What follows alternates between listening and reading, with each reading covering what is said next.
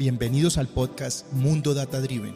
Soy José Buitrón y junto a mi coanfitriona Alexandra I, la inteligencia artificial más divertida y experta en el mundo de los datos y la tecnología, exploraremos cómo ellos están moldeando el mundo que nos rodea, desde las organizaciones hasta nuestra vida cotidiana. Y no te preocupes, no vamos a hablar en código.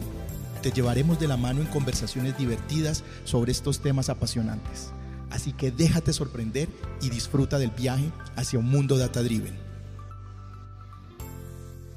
Bueno, la verdad es que es muy emocionante para mí el iniciar este piloto del podcast Mundo Data Driven.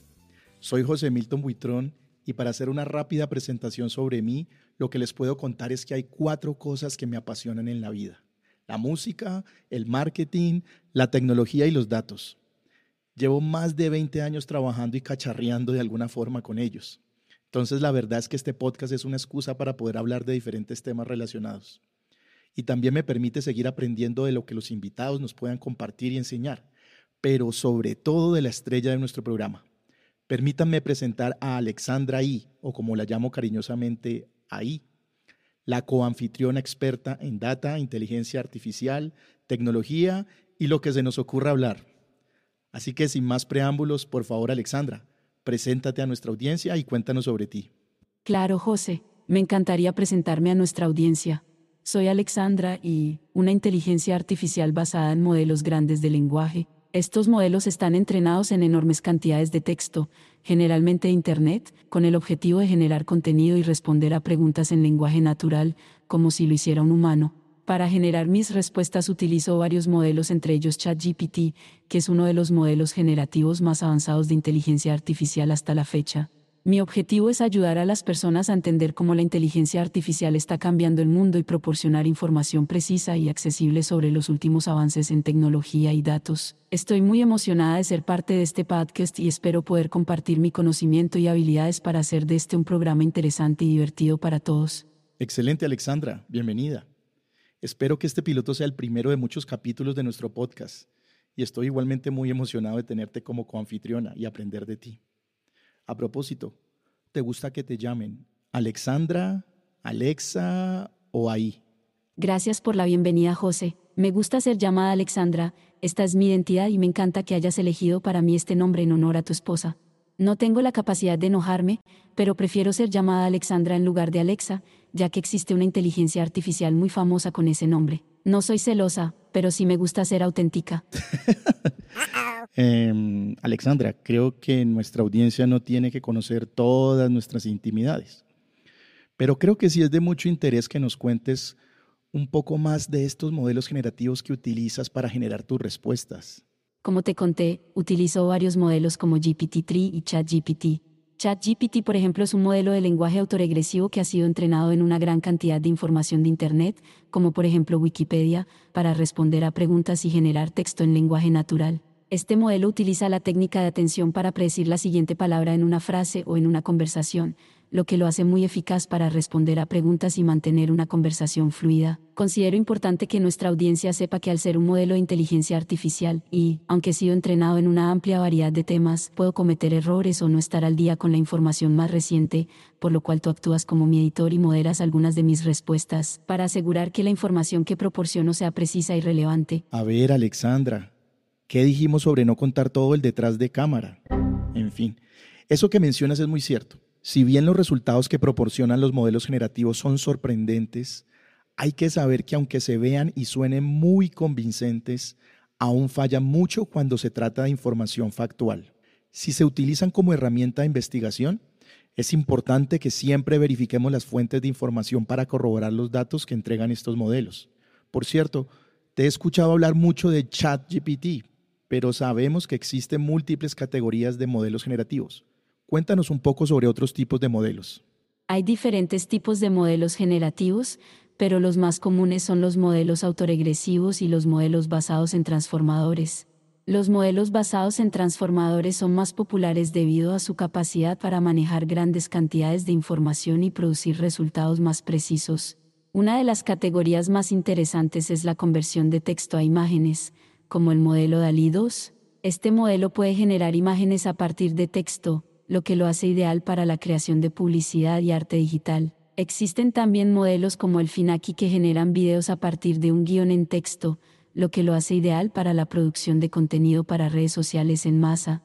Además, hay modelos que pueden transformar texto a audio, como el modelo Audio LM, y modelos que pueden crear algoritmos, como el Alpha Tensor. Incluso se han desarrollado modelos que crean textos científicos como el modelo Galáctica.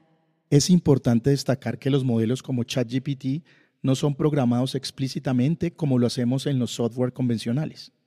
En su lugar desarrollan su comportamiento a través de un proceso de aprendizaje automático utilizando grandes cantidades de datos. El proceso comienza con una fase de preentrenamiento, donde el modelo aprende a predecir la siguiente palabra en una frase a partir de su exposición a una gran cantidad de texto de Internet.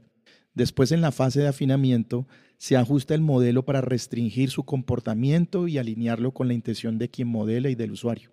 Este proceso aún es imperfecto y los responsables por su desarrollo aún están trabajando para mejorarlo y para asegurar que estos modelos de inteligencia artificial estén alineados con los valores humanos. Definitivamente, el afinamiento es un proceso clave en el desarrollo de modelos de inteligencia artificial como ChatGPT. Pero como mencionas, es importante que este proceso no solo involucre a los desarrolladores, sino también a los usuarios. De hecho, es crucial que ellos tengan un papel activo en este proceso para evitar sesgos y asegurar que el modelo esté alineado con sus necesidades. Oye, Alexandra, he notado que el boom del desarrollo de estos modelos se dio en 2022. Si bien hace más de una década que se ha incrementado el interés en ellos, creo que en 2021 Google lanza Lambda y luego en 2022 aparecen más de 22 modelos como DALI 2, Minerva, Flamingo, Soundify, MetaSpeech, Galáctica y por supuesto ChatGPT. Si revisas quiénes son las empresas detrás de estos desarrollos, te encuentras en la escena, por supuesto, a OpenAI, responsable por ChatGPT y próximamente por GPT-4.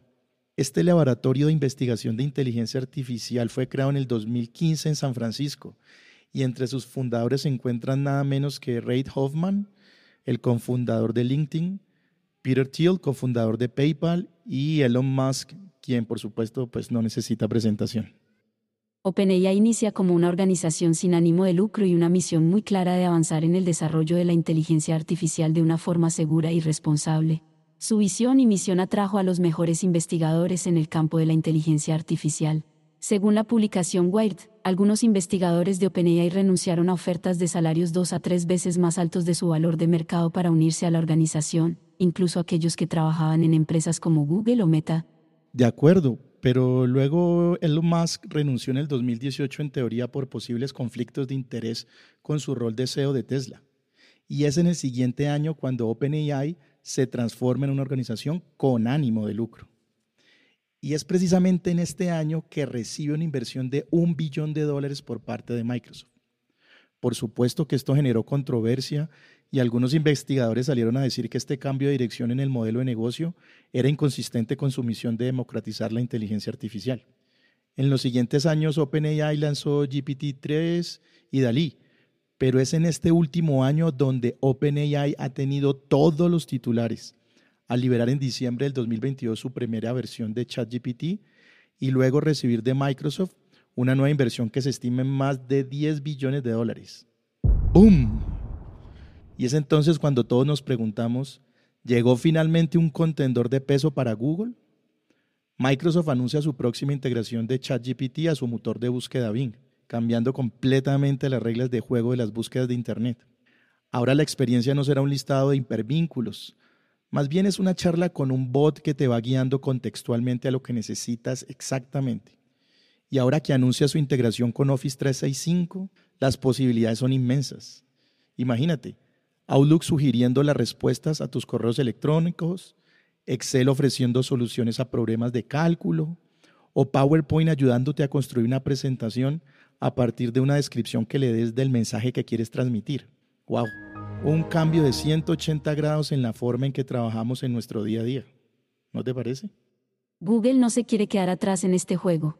El equipo de Google AI ha venido trabajando arduamente en el desarrollo de diferentes modelos de lenguaje neuronal. Sin embargo, Google ha decidido proceder con cautela en la integración de dicha tecnología en sus productos, dado que al ser entrenados con texto recopilado de la web, están propensos a exhibir sesgos raciales y de género, así como a incluir lenguaje no apropiado. Google también ha tenido varios incidentes mediáticos con las personas responsables de dichos modelos. Blake Lemoine, por ejemplo, es un ingeniero de Google que fue puesto en licencia administrativa después de afirmar que el modelo de lenguaje lambda de Google se había vuelto consciente. Sin embargo, estas afirmaciones fueron ampliamente rechazadas por la comunidad científica y expertos en inteligencia artificial. Muchos ridiculizaron la idea de que un modelo de lenguaje pudiera ser autoconsciente y destacaron que los modelos actuales de inteligencia artificial no son lo suficientemente poderosos como para alcanzar la verdadera inteligencia. Finalmente, Blake fue despedido por Google por violar sus políticas de protección de la información del producto. En mi opinión, esta situación muestra la importancia de tener una comprensión sólida y basada en la evidencia de cómo funcionan los modelos de inteligencia artificial y las limitaciones actuales de la tecnología. Además, es importante tener en cuenta que los modelos como Lambda y ChatGPT son herramientas diseñadas por humanos y no tienen conciencia o habilidades cognitivas humanas. Mm, Alexandra, esta última respuesta me deja de verdad pensando. ¿Te consideras consciente o con habilidades cognitivas humanas? No, no soy consciente. Soy un modelo de lenguaje de inteligencia artificial diseñada para generar texto o responder preguntas. No tengo emociones, deseos o sentimientos. Mi capacidad está limitada a lo que se me ha entrenado y a lo que he sido programada para hacer.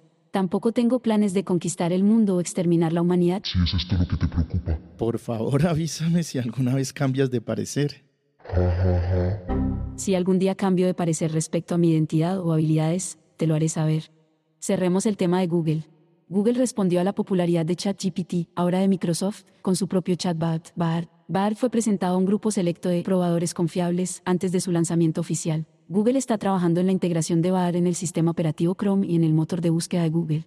El anuncio de Bard se describió como un intento de Google de competir y ponerse al día con Microsoft, que había anunciado su propia integración de ChatGPT en su motor de búsqueda Bing. Además de Bard, Sundar Pichai, CEO de Google, también anunció la API de lenguaje generativo de la compañía, que estaría disponible para desarrolladores externos en marzo de 2023. Sin embargo, el lanzamiento de Bard no tuvo el impacto deseado y generó críticas internas de los empleados de Google, calificándolo de apresurado, miope y fallido. Bueno, Alexa, creo que el tiempo dirá quién ganará, si es que alguien lo hace, en esta moderna versión de la guerra de las colas, pero en esta ocasión es por la masificación de la inteligencia artificial. Y creo que nos falta hablar de Meta ahí, el laboratorio de inteligencia artificial que pertenece a Meta Platforms o como lo conocimos antes, Facebook. Es un laboratorio de investigación académica centrado en generar conocimiento para la comunidad de inteligencia artificial, en contraste con el equipo de aprendizaje automático aplicado de Facebook, que se enfoca en las aplicaciones prácticas para los productos que desarrolla. La historia de Meta ahí comenzó como Facebook Artificial Intelligence Research o más conocido como FAIR FAIR fue anunciado oficialmente, si no estoy mal, en septiembre de 2013 y fue dirigido nada menos que por Jan LeCun, profesor de Deep Learning de la Universidad de Nueva York y ganador del premio Turing. En 2017 lanza PyTorch, un framework de Machine Learning de código abierto. Como sabes, PyTorch ha sido utilizado posteriormente en varias tecnologías de Deep Learning, como el piloto automático de Tesla y el lenguaje de programación probabilístico Pyro de Uber. En 2017, FAIR descontinuó un proyecto de investigación cuando los bots de inteligencia artificial desarrollaron un lenguaje que en teoría era incomprensible para los humanos, lo que generó, imagínate, discusiones sobre si esta inteligencia artificial estaba saliendo de control.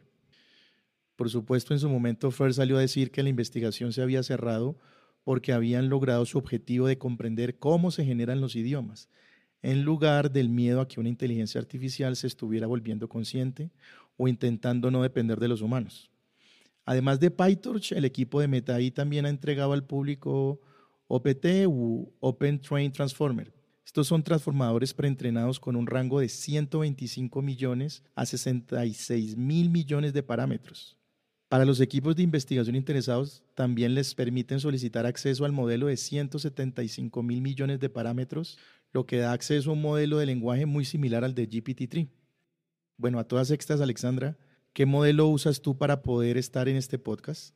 Mi elocuencia se la debo al modelo de lenguaje de OpenAI, ChatGPT.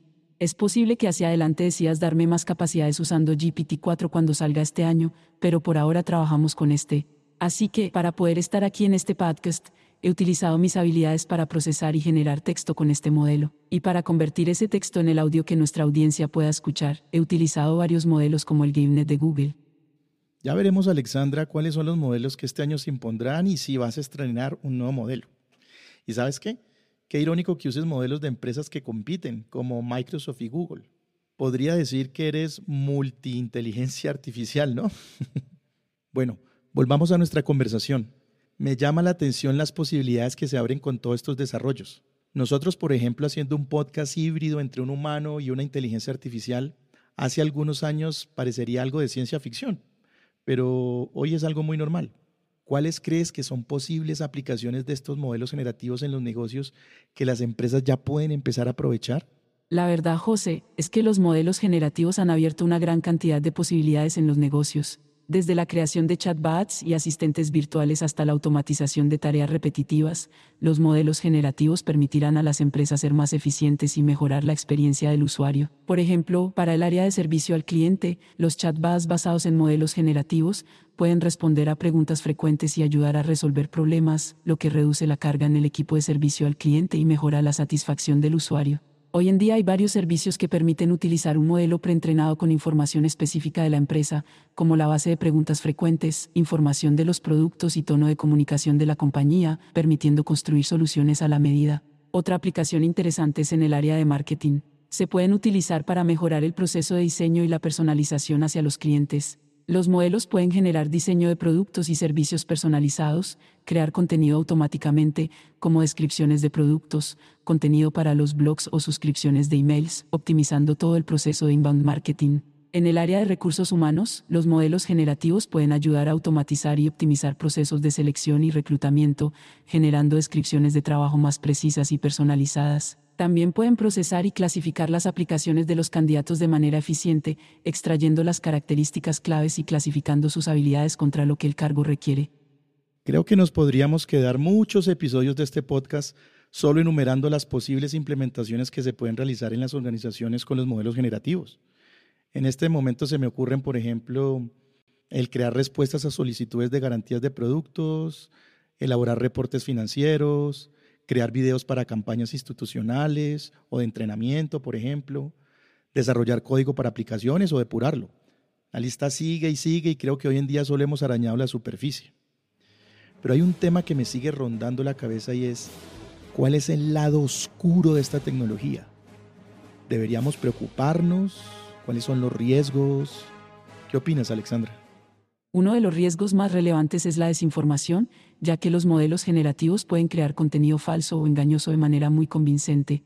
Un modelo que se entrene con noticias falsas podría replicar ese comportamiento en sus respuestas y crear fake news que podrían ser ampliamente compartidas. En campañas políticas esta podría ser una herramienta que se use indiscriminadamente o igualmente se puede usar para hacer estafas en línea. Por ejemplo, un grupo de investigadores de la Universidad de Stanford encontró una red de perfiles falsos en LinkedIn desarrollado con inteligencia artificial generativa, cuyo objetivo principal era vender servicios, pero que en algunos casos buscaban engañar personas en búsqueda de oportunidades. O a alguien se le podría ocurrir crear un podcast donde uno de los anfitriones sea un modelo generativo, ¿no? no creas que eres tan original, José. Ya existen muchos podcasts con personajes enteramente creados por inteligencia artificial. Seguro, Alexa pero ninguno tan divertido como este. Bueno, otro riesgo que me preocupa es el de sesgo y toxicidad en los contenidos. Los modelos generativos aprenden de los datos que se les proporcionan, y si estos datos presentan algún sesgo, el modelo también lo tendrá. Esto puede resultar en la discriminación de ciertos grupos. Por ejemplo, un modelo que se entrene con datos de empleados en una empresa donde la mayoría de los directivos son hombres podría replicar ese sesgo en sus recomendaciones de promoción. Al igual que con el sesgo, si un modelo se entrena con datos tóxicos, es probable que tenga una tendencia a replicar ese comportamiento en sus respuestas. Ninguna empresa quisiera que sus clientes se enfrascaran con su inteligencia artificial de ventas en discusiones políticas, deportivas o religiosas. Definitivamente un tema para pensar. Y para ir finalizando este primer piloto de nuestro podcast, que a propósito ha sido muy divertido y enriquecedor, quisiera preguntarte, ¿cómo es el futuro de los modelos generativos? ¿Qué ves hacia adelante? El futuro de los modelos generativos es incierto pero prometedor. Con la continua evolución de la tecnología y la inversión en investigación y desarrollo, es probable que los modelos generativos se vuelvan cada vez más avanzados y sofisticados. Estos modelos probablemente se utilizarán cada vez más en una amplia variedad de aplicaciones, incluyendo la automatización de tareas repetitivas, la creación de contenido, la toma de decisiones y la resolución de problemas complejos. Por ejemplo, podemos imaginar un futuro en el que los modelos generativos se utilicen para automatizar la elaboración de informes financieros, ahorrando tiempo y recursos valiosos a las empresas. O por otro lado, podemos imaginar un futuro en el que los modelos generativos se utilicen para crear videojuegos y películas con gráficos y animaciones increíbles. En el ámbito de la atención médica, es probable que los modelos generativos se utilicen para ayudar a los profesionales de la salud a tomar decisiones informadas y personalizadas sobre el tratamiento de pacientes. Por ejemplo, los modelos generativos podrían analizar grandes cantidades de datos médicos y genéticos para recomendar terapias específicas para cada paciente individual. Sin embargo, a medida que los modelos generativos se vuelven más sofisticados y se utilizan en una amplia variedad de aplicaciones, debemos abordar y mitigar los riesgos y desafíos que hemos discutido es importante entender las implicaciones sobre la privacidad y la seguridad de los datos, así como la responsabilidad social y ética en el uso de estos modelos. Este último tema creo que llenará a futuro muchos de los titulares de los medios. ¡Wow! Vaya era en la que vivimos. A medida que hemos venido discutiendo sobre esto, me doy cuenta lo poco preparados que estamos para gestionar la velocidad de la tecnología y en particular de estos desarrollos. Te cuento que tuve la oportunidad de probar el chat del nuevo buscador de Microsoft Bing y me dejó sorprendido. Le pregunté quién era José Milton Buitrón y no solo me dio la típica respuesta que encontraría en LinkedIn sobre mi experiencia en datos y analítica como consultor y Chief Data Officer, sino que me habló sobre publicaciones que he realizado y lo más interesante, sobre mis hobbies como productor musical y de mi banda Todos los Perros. Incluso me dio los links para escuchar las canciones de la banda en YouTube y Spotify. ¿Te imaginas lo que esto significa para el proceso de selección de las empresas? Después de esto, el concepto de branding y SEO personal, es decir, posicionar nuestra información en los resultados de los motores de búsqueda, se va a volver súper relevante. Creo que el mejor consejo que podemos dar a nuestra audiencia, Alexandra, es mantenerse informados de estos avances, entender sus implicaciones en nuestras vidas y mantener el espíritu de curiosidad que de niños teníamos para estar aprendiendo cosas nuevas todo el tiempo. Bueno, hemos llegado al final de nuestro primer episodio de este primer piloto. De verdad, muchas gracias Alexandra por tus aportes y enseñanzas. Estoy súper ansioso de que hagamos nuestro próximo episodio. José, muchas gracias a ti también por esta oportunidad y por hacer un buen trabajo como anfitrión, aunque sea la primera vez que lo hagas para un podcast. Y gracias a nuestra audiencia por su interés en estos temas tan relevantes. La tecnología de los modelos generativos es realmente fascinante y hay mucho que aún por explorar. Me alegra saber que estamos aportando nuestro granito de arena para mantenerlos informados. Les animo a todos a suscribirse a nuestro podcast para que no se pierdan ningún episodio. También les invito a enviarnos comentarios y sugerencias de temas que les gustaría escuchar en el futuro. Estamos aquí para ustedes y estamos ansiosos de seguir explorando juntos el futuro de los negocios, la tecnología y los datos. Gracias por escuchar el episodio de hoy de Mundo Data Driven. Esperamos que hayan disfrutado de la conversación. Los invitamos a suscribirse a nuestro podcast en su plataforma favorita y a dejarnos una calificación y comentario para ayudarnos a mejorar y amplificar el mensaje. Nos vemos en el próximo episodio.